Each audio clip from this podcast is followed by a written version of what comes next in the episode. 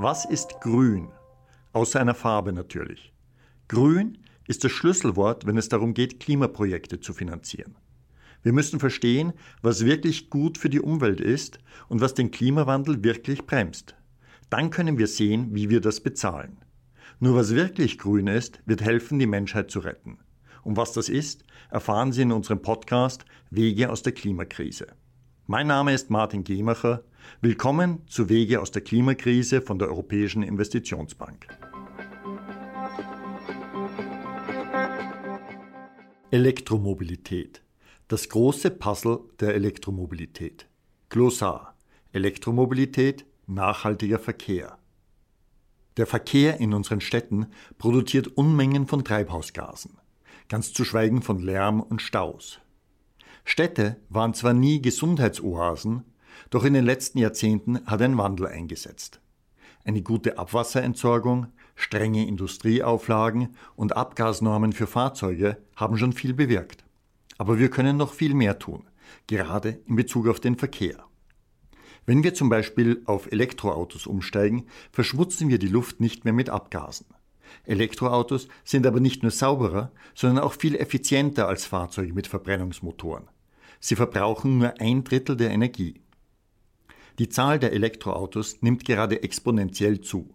2020 gab es weltweit schon mehr als 10 Millionen.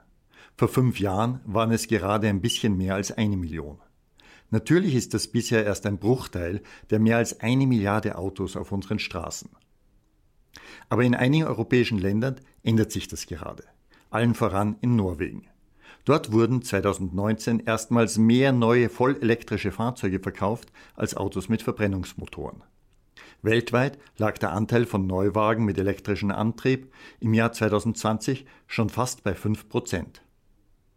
Auch bei einem weiteren Puzzleteil der E-Mobilität macht Europa Fortschritte, und zwar bei der Ladeinfrastruktur. Gab es in Europa 2010 gerade einmal 3200 Ladestationen für elektrische Autos, so waren es 2020 schon über 280.000. Trotzdem muss das Elektroauto noch viele Hürden nehmen. Zunächst einmal müssten die Kosten für die Batterien sinken, damit Elektroautos so günstig werden wie herkömmliche Fahrzeuge. Und da geht es bereits ordentlich voran. Die Preise für Elektroautos sind von 2010 bis 2018 um 85 Prozent gesunken und bald sind sie gleich auf mit traditionellen Autos. Was muss noch getan werden? Die Autobauer müssen die Fahrzeuge anders bauen und die öffentliche und private Infrastruktur muss sich ändern. Die größten Luftverschmutzer im Verkehr sind Feinstaub und Stickoxide. Elektroautos sind hier natürlich im Vorteil, weil sie keine Kraftstoffe verbrennen und daher auch keine Abgase ausstoßen. Gegen Staus helfen Elektroautos aber natürlich nicht. Verkehr wird es weitergeben, selbst wenn alle Autos elektrisch fahren. Unfälle übrigens auch.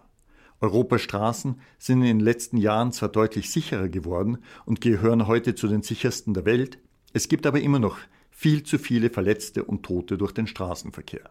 Hier könnte die Technik helfen. Die rasanten Fortschritte von künstlicher Intelligenz, Machine Learning und Echtzeitdatenübertragung krempeln die Automobilindustrie gerade gründlich um. Schon jetzt gibt es vernetzte vollautonome Fahrzeuge. Wenn die tatsächlich im Realbetrieb auf unseren Straßen unterwegs sind, wird das ein ähnlich radikaler Umbruch wie der Umstieg vom Pferd aufs Auto. Ob sich vollautonome Fahrzeuge allerdings mittelfristig durchsetzen werden, ist ungewiss. Der Erfolg hängt von vielen Faktoren ab. Unter anderem von der öffentlichen Akzeptanz, von Haftungsfragen und von gesetzlichen Auflagen. Als Plus wird vor allem die höhere Sicherheit genannt. Denn mehr als 90 Prozent aller Unfälle sind auf menschliches Versagen zurückzuführen. Aber es gibt auch Nachteile. Wenn wir in einem vollautonomen Auto nicht mehr selbst fahren müssen, können wir andere Dinge erledigen. Das ist einerseits natürlich gut, aber diese Zeitersparnis könnte manche veranlassen, letztlich mehr Zeit im Auto zu verbringen als bisher.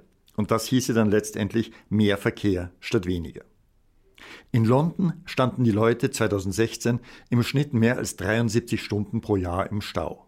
In 73 Stunden könnte man von London bis nach Kairo fahren, sich die Pyramiden ansehen und nach einem kurzen Nickerchen wieder zurückfahren. Das wäre wohl eine bessere Alternative, als in London im Stau zu stehen. Nicht?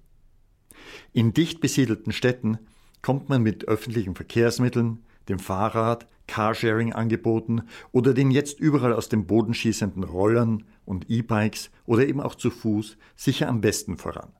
Vorausgesetzt, das geht leicht und schnell und ist sicher und erschwinglich. Deshalb müssen wir unsere Städte so umgestalten, dass Wege zu Fuß, per Rad oder mit öffentlichen Verkehrsmitteln gut zurückgelegt werden können. Für Pendler muss das außerdem kostengünstig sein. Ein attraktiver Nahverkehr wird auch mehr genutzt und kann so leichter finanziert werden. Wenn wir unsere Städte gut planen, sollten öffentliche Verkehrsmittel noch einfacher zu nutzen sein. Schon heute können wir per App herausfinden, ob wir per Bus, U-Bahn, Straßenbahn oder eben zu Fuß am schnellsten ans Ziel kommen. Mittlerweile gibt es auch die zuerst schon angesprochenen Sharing-Angebote, Fahrräder, Elektroscooter und sogar Autos. Sie müssen allerdings eine wirkliche Hilfe sein und dürfen uns nicht behindern. Stichwort blockierte Gehwege und angefahrene Fußgänger. Vor allem aber gilt, sie dürfen den öffentlichen Verkehr nicht kannibalisieren und müssen sicher sein. Danke für Ihr Interesse an Wege aus der Klimakrise. Abonnieren Sie unseren Podcast, damit Sie keine Folge verpassen. Wege aus der Klimakrise ist ein Podcast der Europäischen Investitionsbank.